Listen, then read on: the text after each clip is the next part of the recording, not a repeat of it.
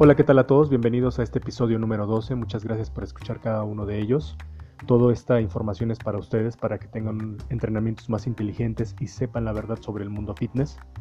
El día de hoy, en este episodio número 12, vamos a tratar un tema muy importante que muchas veces yo no veo que, que se preocupen los entrenadores en explicarles o ayudarles a la, gente que padece de esto, ¿no? Y creo que es muy importante. El día de hoy vamos a hablar del ejercicio y el cáncer. Gracias. Muy bien, vamos a empezar eh, la relación del ejercicio y el cáncer, pero primero vamos a definir qué es el cáncer. Primeramente, el cáncer se refiere a un grupo de enfermedades caracterizadas por el crecimiento incontrolado, sí, un crecimiento incontrolado y propagado de las células anormales. Esta es una forma sencilla y práctica de definir qué es el, el cáncer, chicos. Muy bien, ahora quiero que sepan que hay más de 200 diferentes formas de cáncer, que va a afectar a muchas de las células y tejidos del cuerpo. Todo esto va a dañar indudablemente el cuerpo del ser humano. Ahora, hay principales factores de riesgos modificables relacionados con la, con la prevención del cáncer.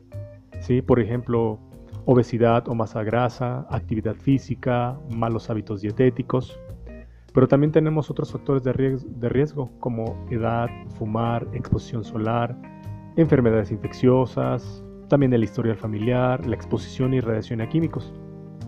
Pero hay algo que se ha demostrado de forma científica, que el ejercicio que ustedes realicen de forma regular va a reducir el riesgo de, tres de las cuatro principales causas de cáncer, que sería el cáncer de mama, el cáncer de próstata y también el de colon. Ahora explico lo siguiente. Hay varias formas por las cuales el ejercicio de forma regular que realice la persona va a reducir el riesgo de desarrollar cierto tipo de cánceres. Por ejemplo, primero puede retardar el crecimiento de cáncer en determinados eh, lugares al mejorar la inmunidad natural. ¿Qué quiere decir esto? Que va a ayudar a nuestro sistema inmune para detectar y destruir las células cancerosas. ¿Sí? En segundo lugar, el ejercicio regularmente puede aumentar los niveles de antioxidantes. Esto es una buena noticia. ¿Qué quiere decir con esto? Que va a reducir los efectos perjudiciales del estrés oxidativo celular. Y esto es conocido porque es lo que promueve el cáncer. Ahora, por último, el ejercicio puede minimizar los efectos de varias hormonas y factores de crecimiento que van a poder contribuir al crecimiento tumoral. Creo que todo esto es de, gran importancia para todas aquellas personas que padecen el cáncer o están en tratamiento. Ahora, aquí viene un punto muy importante. Cuanto más aeróbicamente y anaeróbicamente por los ejercicios de fuerza estén ajustados a la persona, pues va a ser menos probable que muera de una enfermedad relacionada del cáncer.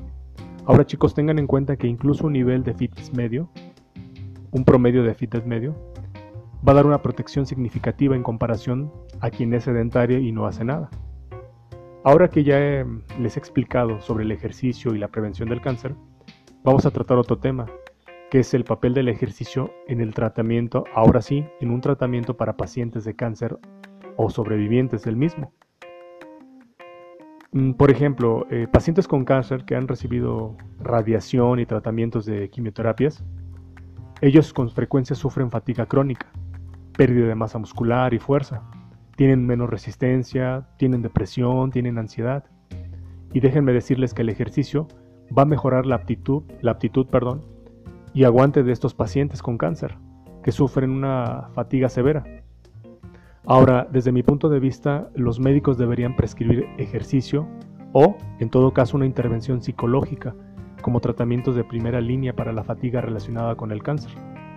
En resumen, este día en este post eh, una actividad física regular les va a ayudar a reducir el riesgo de alguna de las formas más comunes de cáncer. Recuérdenlo bien. Esto incluye el cáncer de mama, próstata y colon. También recuerden que la actividad física, el ejercicio, también va a mejorar otros factores de riesgo, de riesgo pues que van a estar asociados con todos estos tipos de cáncer. Y por último, el ejercicio también, y recuérdenlo bien, es una excelente terapia para pacientes con cáncer y sobrevivientes les va a disminuir la fatiga, la depresión, la ansiedad, fuerza y sobre todo su autoestima. Con todo esto quiero ayudarles a aquellas personas que lo padecen, que están en tratamiento o son sobrevivientes. El ejercicio es lo que les va a poder ayudar a mejorar su cuerpo. ¿sí? Cuídense mucho y nos vemos en el próximo episodio. Gracias.